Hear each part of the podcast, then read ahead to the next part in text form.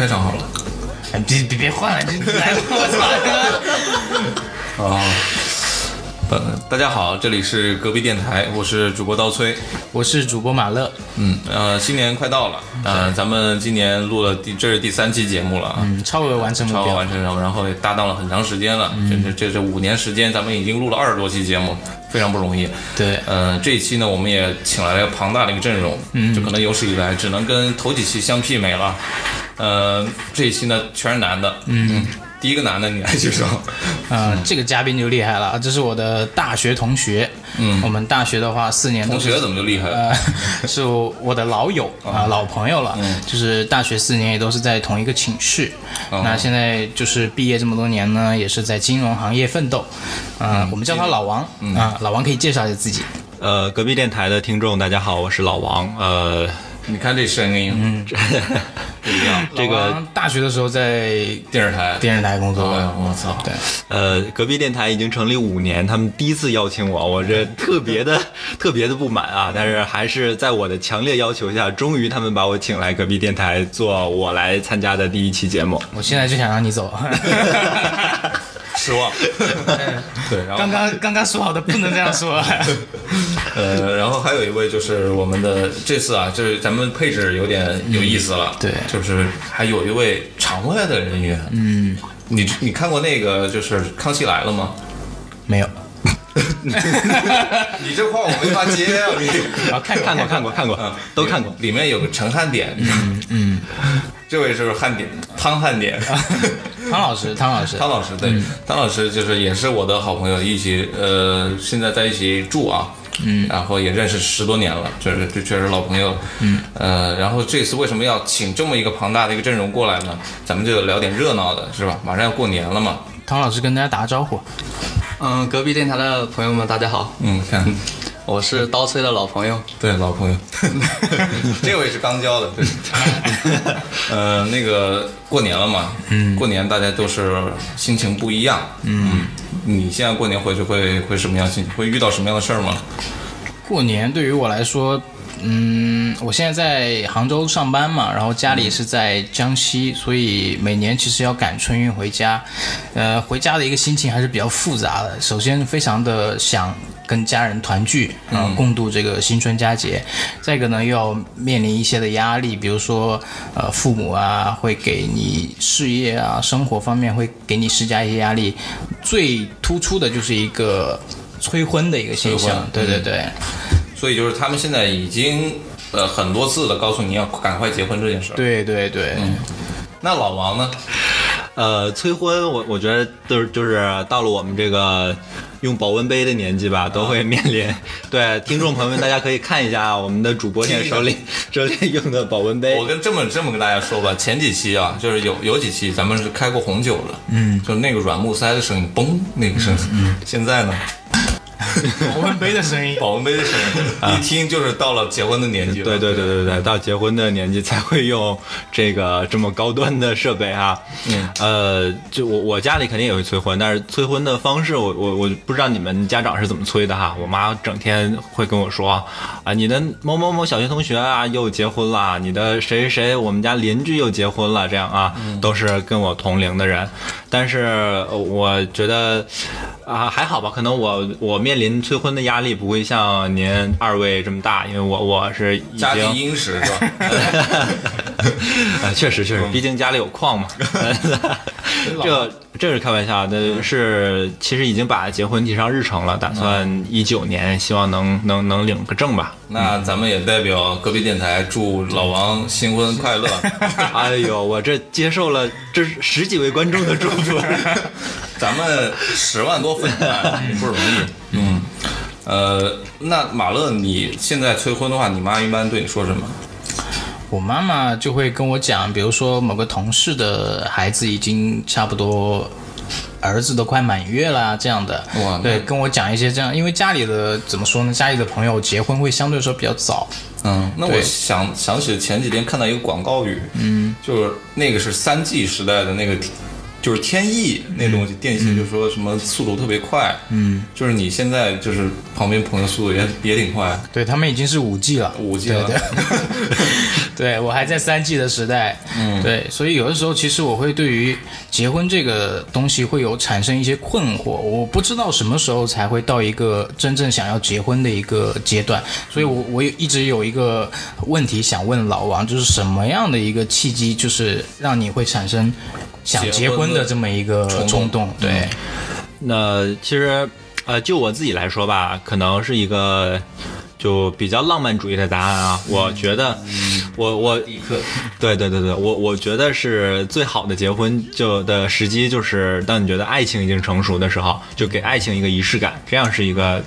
就是很理想化的一个一个一个结婚的状态吧。对，那就是最原始的那种冲动嘛，对于爱情，对，是对于爱情、对于家庭的冲动。对对对，可以这样说。就想跟这个谁一起组建一个家庭，共度余生。对对对，可以这样说。嗯嗯。老王跟自己的对象就相处很长时间了吗？嗯，呃，很长时间了。我们大学没毕业的时候在一起，一四年在一起。暴露年龄了是吧？呃 呃，一七年一七年在一起啊，呃一四年在一起，现在已经第五个年头了，所以也是希望能够修成正果啊，成事儿是吧？啊，说的好像要婚礼了一样。对，就是你们这种是水到属于水到渠成嘛，就是顺水推舟的事儿嘛。那马乐，你对婚姻这个事儿怎么看呢？嗯。目前的话，没有一个很明朗的一个看法，因为我觉得还没到那个时候。首先，我觉得自己的心智还还不够成熟，就是自己还没有准备好结婚。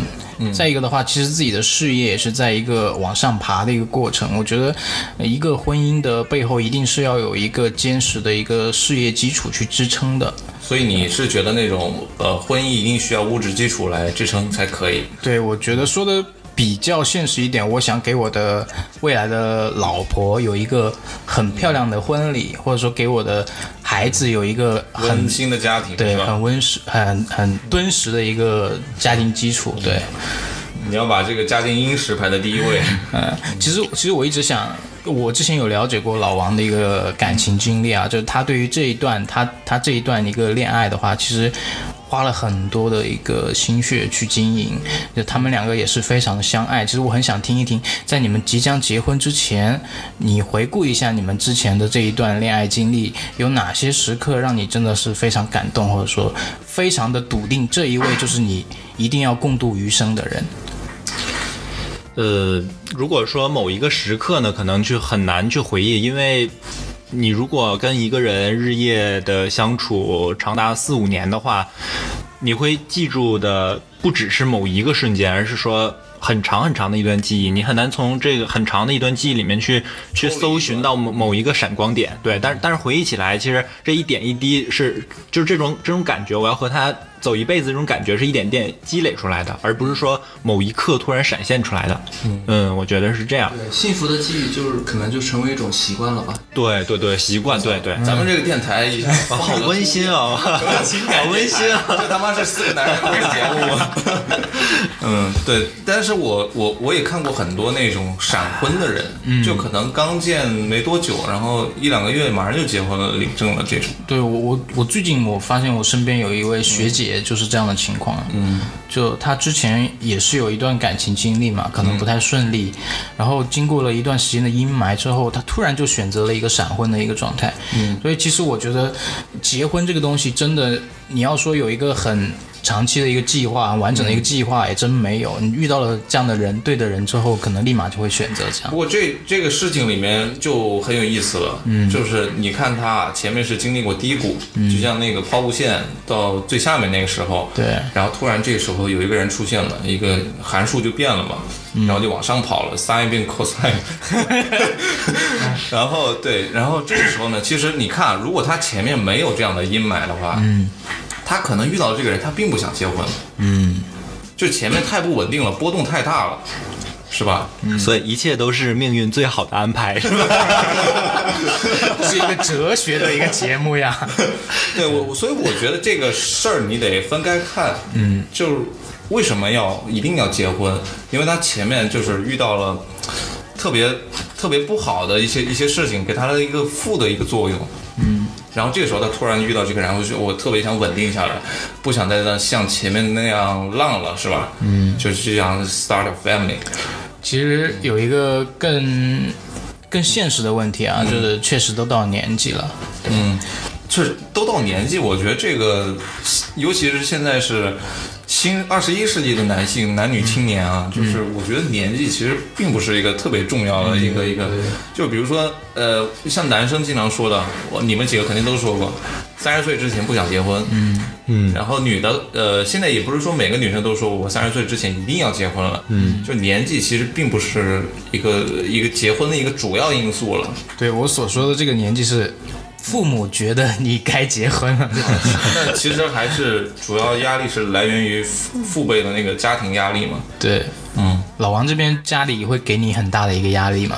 呃现在我我觉得我父母他们很很机灵，他们给的压力都是那种无形的压力，他们不会不会说那个你你今年把婚结了，或者你明年把婚结了，嗯，他们会哎呦跟你炫耀，这也不是炫耀吧，就是跟你说谁谁谁的孩子结婚了，三世同堂这种 这种 天伦之乐，然后表现出一份很羡慕的样子，你知道吧？让让你对，让你心里会会产生一丝愧疚那样，啊、好像好像就是我们有这样的义务去去做这样一件事一样。我还看过更绝的，就是把就是自己好朋友的，就是那那那对好朋友已经结婚了嘛，生孩子了，把他们的小孩抱到自己家来，等你过年回去，你看这孩子 长多可爱，是 吧这这个是发挥到极致了，已经。姜还是老的辣。对对对，像我爸现在如果催我结婚的话，我爸特别有意思，就是。他他不跟你说，我妈因为我妈是直接跟我催你赶快结婚吧，嗯什么嗯嗯赶快找女朋友。他他悄悄跟我说，我不催你结婚啊，你随便。但是呢，如果你要找女朋友啊，你就得什么呀什么什么，后面说一大堆。他说，哎，这样结婚起来才有意思。嗯 然后就是你看，这样他给你先铺设场景，场景完了之后给你升华一下，你就突然哎，哎，有道理。嗯好像有点意思啊。对，Interesting。所以现在其实父母啊，他们为了，他们本质上还是希望你能够早点结婚，早点。对对，嗯，因为家庭除了家庭因素之外，就是上一辈给你的压力之外，其实现在人年轻人结婚他也有其他的目的了。就比如说，呃，两个人在一起要还那个房贷，对会更轻松一些。然后就这些就是一些现实因素嘛，大家会考虑会聊到的。对，这个你们会、会会有一些顾虑吗？这个这个其实我觉得也是一个很关键的点，包括我就我自己而言，我现在是在杭州这边，杭州的房价都知道的，就是说你通过自己的一份工作去呃还房贷也好啊，这肯定是远远比不上两个人一起去为这个努力。但是说实话，没有在确定这个婚姻关系之前，一起去把这个房贷这个东西去落实的话，其实是一个很不成熟的一个计划。为什么呢？，对，因为这个其实对于女方来说，呃，对于男方来说，两方来说啊，都会有一个风险存在这边。其实你感情这个东西是不稳定的，对，万一说是我们两个人在这段时间里面努力的去把房贷去还。啊，嗯去去经营这个过程，但是如果说感情出现了破裂，那这个这个时候你怎么去处理这一份这个计划呢？对，这个其实是有一个风险存在这边的。那当你两个人你已经确立了关系，确立了婚姻关系，那其实两个人更加笃定的可以去共同完成这个目标。我觉得这个是婚姻可以解决的问题。婚姻在这个关系里面就像是一个合同一样的。对，就是你签了这个合同，后面咱们的所有风险咱们共担，嗯，是吧？那那你这个老王作为一个金融行业的巨鳄，非常饿，我每天非常饿，饿非常饿晚晚饭还没吃呢，很饿很饿。那巨鳄，你跟大家讲一讲，就是如果从风险这个角度来来说的话，结婚是不是一个非常好的选项？呃，我觉得不是啊。首先说答案，我觉得不是，因为因为什么呢？因为结婚了也能离呀、对吧？刚才那就像那个马乐说，他说如果说那个两个人选择共同背负一份房贷，那分手了怎么办？那你结婚了、离婚了怎么办？所以这个问题不能够。你你你难道我们要让那两张结婚证成为爱情捆绑爱情的一个条件吗？我觉得不是这样。当失去爱情了，婚姻也就没有意义了。所以，所以应该是婚姻是为爱情而服务的，而不是来捆绑爱情的。嗯这话得进句了，得体谅。得重复一下啊对，。据我所知啊，就是这个咱们的这个场外人员老汤，老汤他其实比较反对结婚，你能说说为什么反对结婚吗？嗯，我觉得可能，嗯，其实很多人结婚，嗯，是因为年龄的原因吧，就是说家庭观念啊，或者说自己一些，嗯，想法，就是说哎到了年纪了，大家都结婚了，我就跟大家一起吧。这种随趋大流是吧对这种趋同的观念，可能是占据了很多人心中的一种嗯主流意见嘛。但是我觉得就是说，嗯，每个人生来是自由的嘛，对吧？但是结婚这种东西呢，不应该成为就是说你必须要随大流的一种方式。我觉得，呃，其实我比较赞同老王有一个观点，就是什么？他说爱情到了就结婚，这个其实我比较赞同。但是我反对的是那种随大流的婚姻，因为我觉得这种可能说后期嗯动荡因素会比较大。对，不过我就是我据我所观察，就是农村跟城市之间的他们结婚的这种随大流的概率还是不一样的。就像小城市里面，就小农农村，我都没有鄙视农村的意思啊，就是这种接受信息的渠道比较单一，或者是呃信呃信息来源渠道信息比较匮乏吧。对对对，那这种人就会觉得结婚就是应该理所应当的一件事情，但是相反，就是你看北上广深这些一线城市里面的一些年轻人，可能结婚就不是不是这样想的。对对，其实我像我每次回家，我爸妈跟我讲的就是催婚最多的一句话是什么？就是他们就是说，呃，我像你这么大的时候，你都已经多多大多大，干嘛干嘛了，对吧？其实这种观点放在现在的话，其实我觉得真的是不成立的，因为你想一下，我们大学毕业基本上都是二十二、二十三了，然后然后基本上前几年都是为了工作奋斗嘛，毕竟你如果在外面有一份安稳的工作，爸妈才会就会比较放心嘛。嗯，所以这种情况下，其实你就说，嗯，因为人的人的精力是有限的嘛，如果你既要就是说在工作上费很多心，然后再去考虑一下成家立业这种东西，我感觉就是很多时候两两边可能都不讨好吧。嗯，但是像老王这种啊，就是你刚刚也说了嘛，就是为了爱情要结婚嘛。嗯，这种，但是爱情有一个好的地方啊，咱们说的有点不不免，就是有点俗套了，是吧？呃，其实爱情就是一个很俗的东西啊。没有，就是你你看，就是你刚刚也说了，一线城市里面工作压力很大，对这时候你又想找人聊天是吧？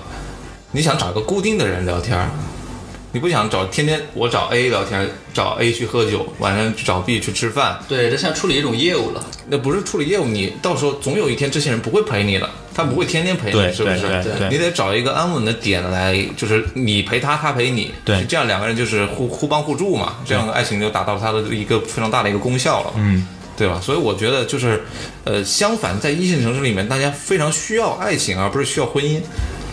对，你说没错，就是，但是，呃，越是被需要的东西，越越是稀缺的东西。我觉得相反，在大城市里面，虽然人们更需要的是爱情，但是，呃，可能更少的人获得是获得到那种从心底的那种真爱吧。嗯，呃，因为大家都有这种防范心理，而而且大家都要把精力放在太多太多不同的地方了，要要准备要忙工作，要准备房子，要忙等等等等，每天都把我们这些年轻人累得精疲力尽。可能很多人就是不谈恋爱的最大原因是没有精力去谈恋爱。嗯。嗯，那么马乐你是怎么看呢？有一句话叫“婚姻是爱情的坟墓”，我觉得只要两个人结婚之后，他的生活方式 就会发生变化。不管你怎么样，不管你怎么去努力，都会发生变化。包括你会把生孩子这个事情提上日程，这个时候其实两个人会为了一些。就是新的目标去做一些改变了，不会说像我们就是单单只是同居的这么一个过程中，我们都是各自各自为营。对，各自经营自己的朋友圈，然后、然后去呃在生活方面有一些交集，对吧？嗯但是你当然真的是到结婚之后，你可能说就会有一些共同的目标要一起去努力，嗯这个时候你整个的一个生活状态、生活生活方式是改变的，嗯，对对，生活习惯也是大家就是互相妥协嘛。对，嗯所以老王对于这个马上要来的婚姻生 生活有没有就是哪些期待吗有有或者说有些恐惧？对，或者有些担忧吧。呃，对，其实现在越来越多人都有这个恐婚症。然后刚才马乐也说到这个，就是畅想一下结婚之后的生活，你你会觉得你你你仿佛能看见未来的几十年你是怎么样去生活的，每天都在一个固定的格式里面去去做固定的事情。我觉得。呃，有有有恐惧是是人之常情，我我也会觉得，就是有没有做好准备去去面对这样的生活。但是反过来想一下，那如果不这样，我们还有什么更好的选择呢？嗯嗯，我觉得这这也是一个我我说服自己要去面临婚姻的一个一个很重要的一个点吧。嗯，就是我还有什么更好的选择呢？嗯啊，似乎没有什么比这个更更更让我安逸的了。对，对，所以就人本质上他是一个，呃，人是趋懒的，对对对对人不是趋于勤奋的，对就不想每天都换着法儿的，就就是变浪漫啊，就是干嘛的？对这个可能偶尔来个一两次，大家都会觉得很开心，但是这也是为了最后最终的一个安逸来服务的嘛。嗯，所以我觉得，要不现在咱们先进首歌，可以。咱们现在毕竟咱们几个人都快三十岁了，是吧？咱们来听一首李宗盛的《寂寞难耐》，三十岁就快来。三十岁就快来。好。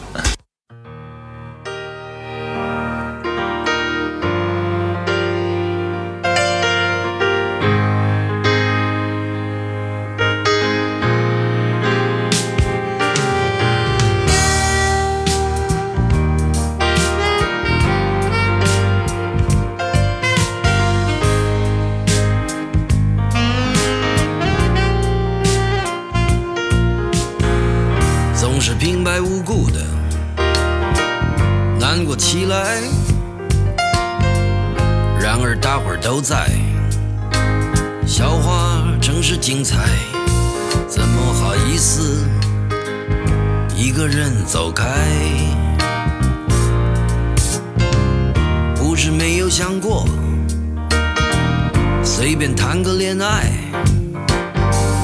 一天又过一天。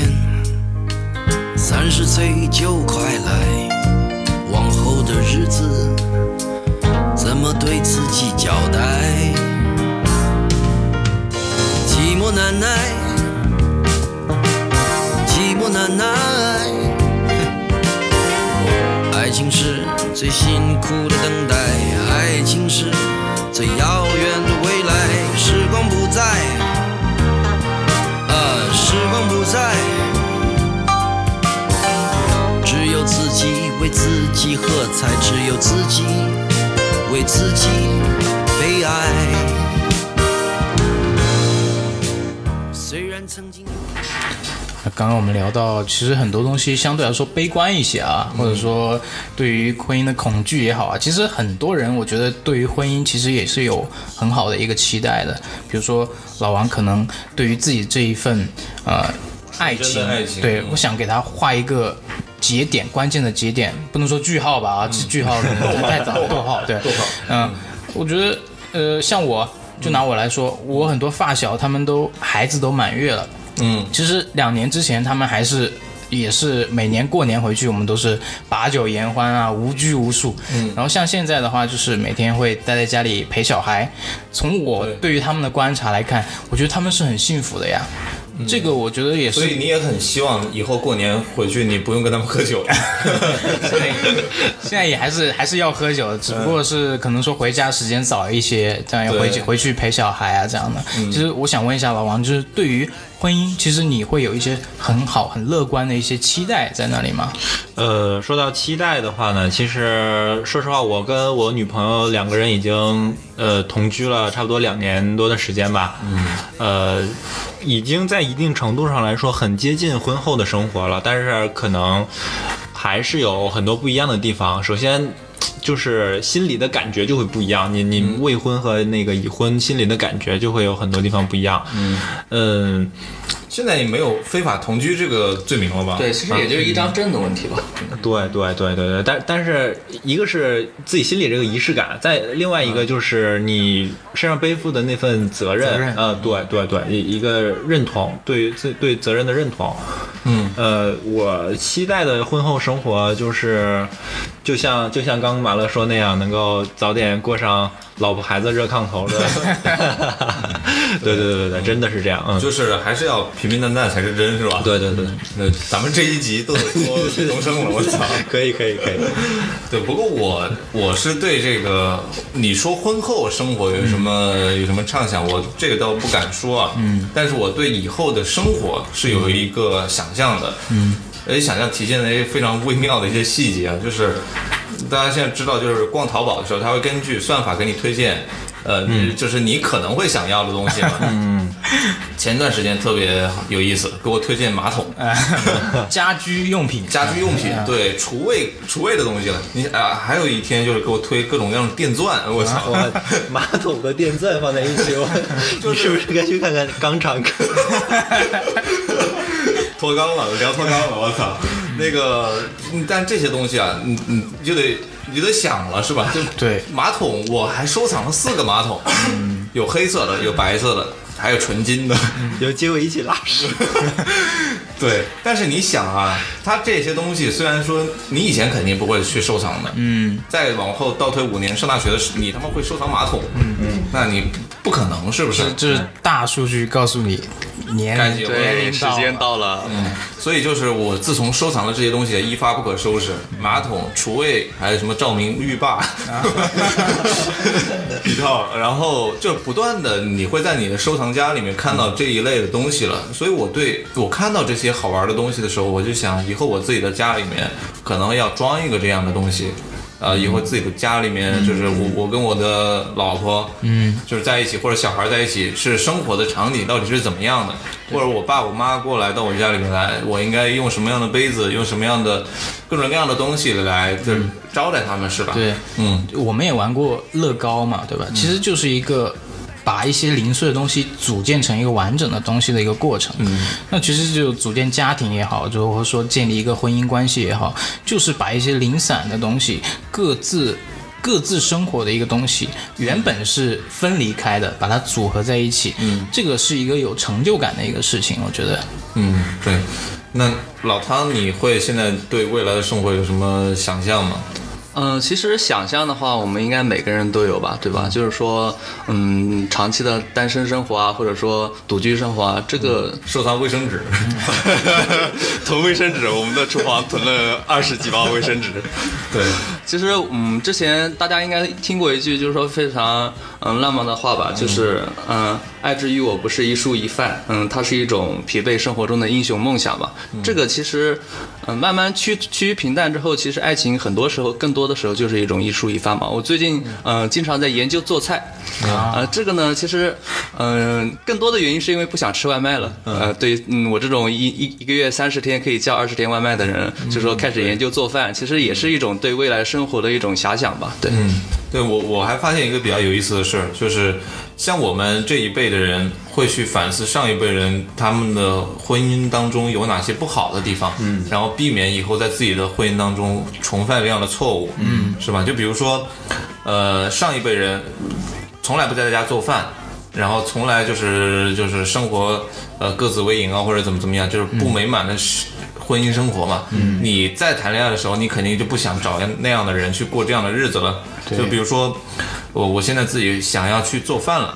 目的其实不是说我我仅仅是为了吃外卖这么不想吃外卖这么简单了，对也是想我以后的日子生活里面，我也要为以后做打算嘛，我以后要过上就是每天对至少能够在家里面吃一顿自己做的饭，对的这样的一个生活，就是它它的意义就会更长远一点，可能自己都没有发现。对，并不是说你自己做的饭有多好吃啊，这个只是一个结果。你在这个准备做饭、准备就是过程当中，对对，包括用餐的一个过程中，做饭买菜啊，对，买菜、做饭、洗碗啊，其实这个是很，就是说一个家庭的主旋律吧，对，嗯，就我那天昨天去跟我女朋友去买东西的时候，我去那个楼下的那个水果店嘛，然后水果店不是让你输入会员卡嘛。然后他就特别震惊，就是你外表看起来人五人六的，他妈居然还有水果店的会员卡。对，所以就是你在悄悄的准备一些东西，实际上是你在对未来生活有一些想法的。嗯嗯，包括就是今天早上我去买菜，这是我一九年嗯第一次买菜，一八年也没买过啊。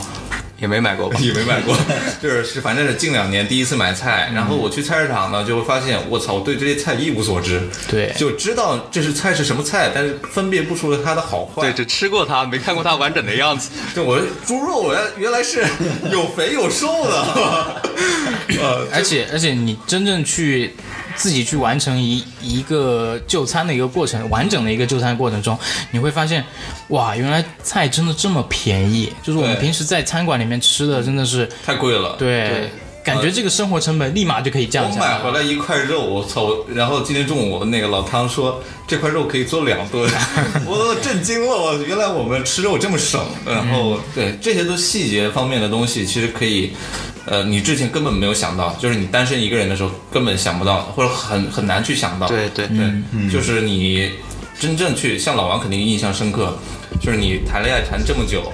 然后生活习惯从个人转变成要跟两个人在一起，这种不断的磨合，嗯，这中间肯定有一些改变自己习惯的一些地方，嗯，你你比较印象深刻的是什么？呃呃，既然说买菜，我也就分享一个买菜的事啊，印象很深刻。这个在一六年左右的时候吧，我们刚开始同居的时候一起去买菜，然后我是北方人，东北人，嗯，然后他我我女朋友是南方人啊，跟跟那个马乐一样是江西人，嗯，然后我们一起去买菜，这个就就遇见了一件很难磨合的事情。他他不不不不是吃辣的问题，他作为一个南方人，他去买菜，他买一根黄瓜，一个西红柿。我作为一个北方人，我们的白菜都是一车一车的。真的真的，这个这个可能就是大家都看过这个段子，但是绝对不是不是虚构，不是夸张，就是我我就很不好意思说，就我拿一根黄瓜让让老板给我称一下，然后五毛钱这样，然后我就每次都让他去，我每次两个人一起挑，挑完了之后让他去付钱，这样啊，这很很有意思的。一件事儿，对，这这这个是习惯上面很难，就是得慢慢磨合，对，两个人都得妥协，对对对。就是说吃辣这个事儿，那个马乐你肯定很有发言权，你特别爱吃吃辣嘛？对，你女朋友爱吃辣吗？我女朋友挺爱吃辣的，因为我女朋友她，呃，念书的地方是在湖南株洲，嗯，对，在湖南跟江西这一带的话，吃辣都是很厉害的，对对。然后呃，我们。我们就是在吃这一块，还是有很多很多方向、很多方面是可以吻合的。这个其实没有很大的冲突。嗯，所以就是呃，像像咱们就是说婚后的一些一些想法的时候，第一就是呃，你的平时的生活习惯，你这个人爱不爱干净？嗯，然后你这个人就是有没有洁癖？你这个人就吃饭爱吃辣还是爱吃咸，还是爱吃甜？对，等等各个方面都得去磨合。所以像那个老王，他其实就做了一个非常对的事情，就是婚前先同居。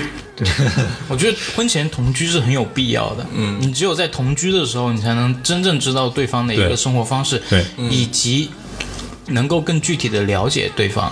对，所以你同居过吗？我现在是一个同居的状态，幸福吗？半半同居的状态吧。对，平时那个的次数多吗？你说做饭是吧？其实做饭做饭次数还是一般，不是很多。对，因为大家各自工作都比较忙。嗯，那饭后呢？茶余饭后就热炕头。对，饭后一起玩玩猫啊这样的。对。那那个现在我们的嘉宾里面，老汤他是唯一一个单身嘛？对对，大家好，我是单身狗，单身狗。对，单身的话，其实，嗯，你你对这个未来的这个事情，就比如说，刚刚咱们说到这么多买菜啊等等这些这些这些环节，你有想过未来的女朋友如果有些习惯你难以接受的话，你会怎么处理吗？嗯，这个，嗯，其实，嗯，我是处女座，嗯。嗯，所以其实尴尬，他是他是处处理座，所以很很容易处理。对对对，其实也是其实是一样的嘛，就是我可能就是说在很多地方，嗯，就是说可能要求会比较高，但是其实有时候我就会觉得，嗯，既然我要求高的话，其实我可以妥协一下，就是很多时候，因为婚姻和爱情很多时候也是一种妥协吧，对你可以说在很多方面去迁就一下别人，然后别人也可以就是说给你带来。一些不一样的观点嘛，这个这个我认同，就是没有完全就是吻合的两个人。但是其实同居这个事儿，有些人是有点恐慌的。嗯，就比如说，尤其像老王这样，还是他妈是同事。嗯，同事完了之后还得回去跟他一起睡觉。对，还有一起聊业务。我操，对，这就很操蛋了。然后白天又得在一起，就是你看业务上万一有交叉的话。呃，万一他哪点做的不好，然后惹你不开心了，哎，我去，我还得睡觉，我对对，我觉得这个话题刀崔跟老王都可以聊一聊，刀崔的女朋友 也是同事，所以你们这你们这种搞这种办公室恋情，对，就很可怕啊。其实这个我们俩还不一样啊，我们当时的情况还不一样。我们是先同居后同事，你们是先同事后同居 啊，这个不一样啊。这很尴尬了。嗯，这期节目不能播 对。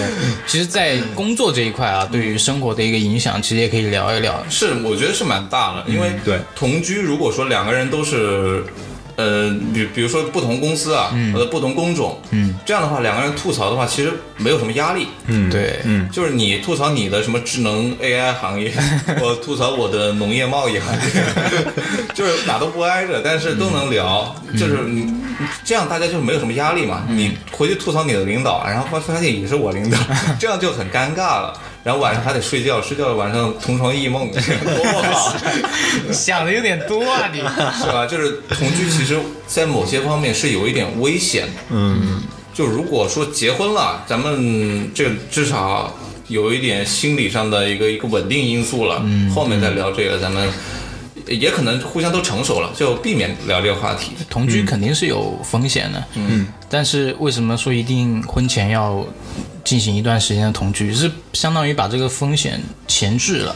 你说真正结婚之后，你再去把这个风险暴露出来，那到时候可能就是离婚的危害更大了对对对对这个嗯，对，呃，那咱们刚刚聊到同居这个话题，其实，呃，这里面内容就很多了。嗯咱们先听首歌。OK。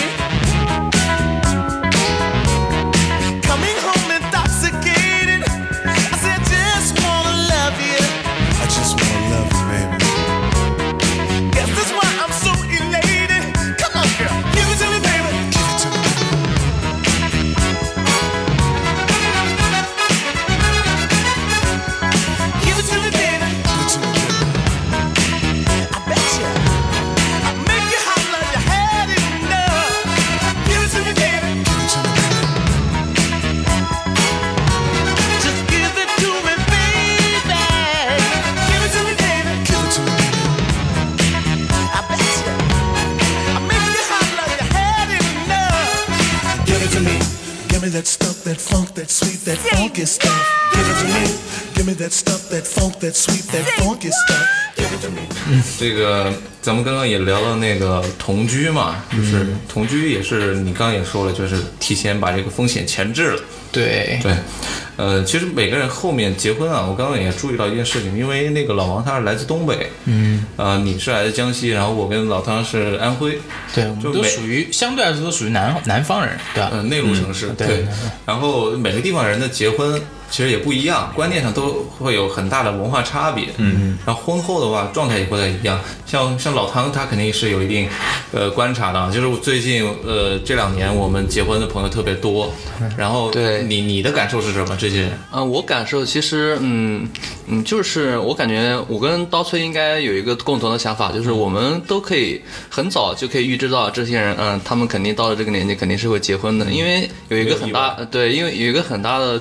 嗯，原因就是因为他们毕业之后比较稳定吧，就是嗯比如说银行啊，或者说公务员啊，对。他们长期跟父母接触的话，就是说父母的，嗯，父母就会给他们安排吧，就是说安排一波，就是灌输一种这样的一个思想在里面，就是你你你现在到年纪了，你就得干这对个事就是说成家男人成家立业嘛，对，从小就给你灌输这种一种思想，然后你就自然而然就说，嗯，对，确实到了时间可以结婚了，就是这样。嗯嗯，那在东北呢？你们东北东北人对这个家庭观念重吗？是不是都像就是有一个很火的剧叫什么嗯，《乡村乡村爱情情》？故事对对对，《乡村爱情》里面那种哦，大脚，展现的 展现的一个北方人民的一个婚姻状态。呃，那、那、那个、那个是开玩笑的啊，但是我觉得其实东北人的家庭观念还是挺重的。嗯，呃，就是比较比较比较注重家庭吧，他们呃，除了就是以以生活以家庭为中心这样。嗯，然后我发现。有一个很奇怪的现象，我不知道你们有没有哈，就是我最近也有很多呃高中同学他们结婚，然后他们结婚很多结婚的对象都是我们高中时候的校友，就有的是可能高中时候就谈恋爱然后结婚，有的时候高中时候有有的是高中时候没有在一起，然后呃大学毕业之后又走到了一起，又组建成家庭的这样，就我觉得就很有意思，就是走了一一圈，然后最后跟绕回来对，跟身边的人结了婚，跟高中十六七岁的时候遇见的人结了婚，不知道你们有没有遇见过这这种？有。有的，我的我的发小基本上都这种情况。嗯，对，就是我现在，我现在就是回头去看他们的一个婚姻的一个过程啊，我觉得就是很顺理成章的一个过程。嗯，对，对，咱们这个话筒没电了，得换一个话筒。嗯嗯对，就他们就是一个很顺顺理成章的一个过程，就可能说。家家庭安排这个，现在我们这个这个时代啊，可能说你本身安排下来，其实也没有那么大的一个影响。就是说，你可能就近找啊，各个方面嗯成本也比较低啊，风险也比较小，不会说像你找一个其他外省的一个一个女孩子，那你过年的话，你还得就是两边跑，这个父母担心的一个，问题。不过你说的这个外省的这个事儿，就是我我有很多朋友跟我说，嗯，呃，因为他们俩夫妇俩人都是不一不是一个地方的，然后这个时候过年的时候就特别麻烦，女方得跟着男方去他们家，对，然后女方呢，由于长期在这个大城市里面生活惯了，嗯，去到小城市特别不习惯。对，这个也特别麻烦，就是，呃，你你说到同居啊，同居是两个人的事儿，对，但是一旦回家了，那就是两大家子的事儿了，对。对然后你到套到他们家里面，万一发现你他妈吃辣的，我两个人好不容易把口味都调和在一起，不吃辣了，又得回去吃辣，这就很操蛋了。这个都是小事儿，我觉得还是主要有一些是观念上的问题，这个可能说一时半会儿改变不了的，对，这些比较麻烦本来。结婚了就已经费了很大劲了，嗯，回去之后得生孩子了，家家有本难念的经嘛，是需要不停的去经营、去妥协、去迁就，嗯然后去调和的，对不对？对，调和油。嗯，那咱们这期也聊的差不多了，就是为什么要结婚呢？其实咱们也不能给出一个具体的一个答案啊，反正就是现在人。生活压力太大了，然后可能有千奇百怪的理由了。那当然，就是现在，比如说身边的同志啊，这这样的群体也会越来越多了。呃，大家对婚姻这件事情可能没有那么看重了，就是爱情就是这个这个事情的一个基础嘛，就是追求本源就好了，就不要想那些这杂七杂八的东西了。对我们，我们都是九零后，我们这一批人可能说相对来说会比较自我，比较有自己的一个开放一些。对开放一些，然后我们会根据自己的一些想法去做一些事情，不会那么的去随大流。对随大流，然后因为家庭的一些原因去做一些重要的决定。所以说，其实我们是一个很开放的一个群体，我们可能在我们身上会有很多的可能，很多的一一个未知的情况发生。对传统的观念可能说对我们的影响会越来越小。嗯，对，那个最后老王还有什么要补充的吗？呃，其实我们今天从从一开始这个婚姻这个话题谈起，然后又谈到了选马桶，谈到了一起去买菜啊，然后，呃，就是说好像到了选啊、就不知不觉到了该 对到了该选马桶的季节，到了该自己去买菜做饭的季节，那跟婚姻一样，也也不知不觉到了。就是被大家认为、被社会认为该结婚的季节，其实好像有一个无形的手在规定了我们必须在某个季节做，呃，某个年纪做做做一样什么样的事一样。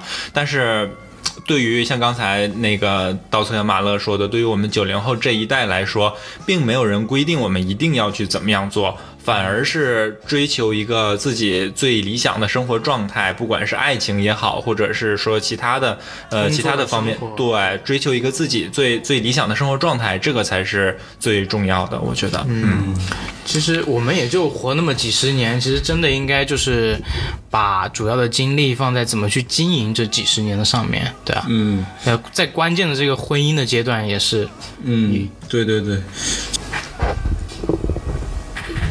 呃，其实刚刚大家说的这些主要观点，我其实我都觉得是，一个自然规律啊，就是呃所有人都在按照着一个自然规律在走，就是以以前的社会上，它的那个自然规律就是，呃，到了适婚年龄，然后结婚，然后生小孩，这是可能就是为了家庭观念嘛。我们是以家庭为一个社会单元来运行这个社会的一个一个一个一个方式嘛。但是现在更强调个体，那个体就是成为了一个社会单元，所以就是当这样社会上发生这样的一个变化的话，你的自然规律也会发生变化。以前可能就是沿着一条主线走，那现在咱们的主线都已经开始分叉了。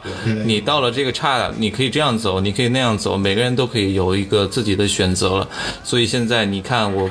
我今天还看到一个数据，就是说一八年结婚率下降了将近百分之五，所以其实这就是问题所在。然后农村包围城市成功了，呃，然后对，就是城市化进程也太快了，所以大家现在接收的信息渠道也不是那么单一了。嗯，那结婚就不是一个最终的一个最佳选项了。嗯，所以我们也不能说这期节目结束了之后就给大家下一个定论，你一定得结婚，嗯，你一定不要结婚，怎么怎么样？这些事情，我觉得每个人心里都有一个答案。对，根根据自己的实际情况去追求自己所认为的那一份美好就可以了。对，但是我们还是时时刻刻得贯彻党的方针，嗯跟着国家的计划生育路线走。对 对对，呃，这个咱们不扯远了啊。嗯，最后呢，其实就新年快到了，嗯，然后祝愿大家呢，在没有这个找到女朋友、男朋友的，嗯、新年能够找到自己的真爱。对啊，然后找到真爱的呢，如果你们想结婚，那咱们多多收听 隔壁电台，给你的婚后生活带来一些乐趣，是吧？对，呃，我们也对也祝就是即将要进入婚姻殿堂的老王，对新婚快乐。对，新婚快乐。嗯，谢谢。好，那咱们这期节目就到此结束。最后咱们听一首歌。OK，嗯，祝大家新年快乐了。看这期其实我们聊了很多话题，就是李宗盛的歌里面都写过啊。呃，咱们最后来听听李宗盛的。老汤，你推荐一个。鬼迷心窍，鬼迷心窍，我操！好，那最后咱们来听听这首《鬼迷心窍》。OK，好，祝各位，嗯，这祝祝各位呃新年快乐。新婚快乐。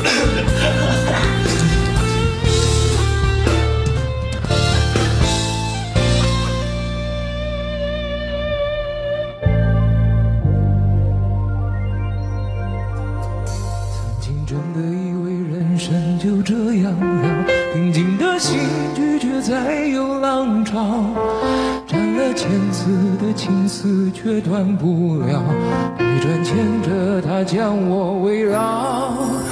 有人问我你究竟是哪里好，这么多年我还忘不了。春风再美也比不上你的笑，没见过你的人不会明了。是鬼迷了心窍也好，是前世的姻缘也好，然而这一切已不再重要。如果你能够重回我怀抱，是命运的安排也好。是你存心的捉弄也好，然而这一切已不再重要，我愿意随你到天涯海角。虽然岁月总是匆匆逼催人老，虽然情爱总是让人烦恼，虽然未来如何不能知道，现在说再见会不会太早？是鬼迷了心窍也好，是前世的姻缘也好，然而这一切已不再重要。你能够重回我怀抱，是命运的安排也好，是你存心的捉弄也好。然而这一切已不再重要，我愿意随你到天岁月总是匆匆地催人老。虽然情爱总是让人烦恼，虽然未来如何不能知道，现在说再见会不会太早？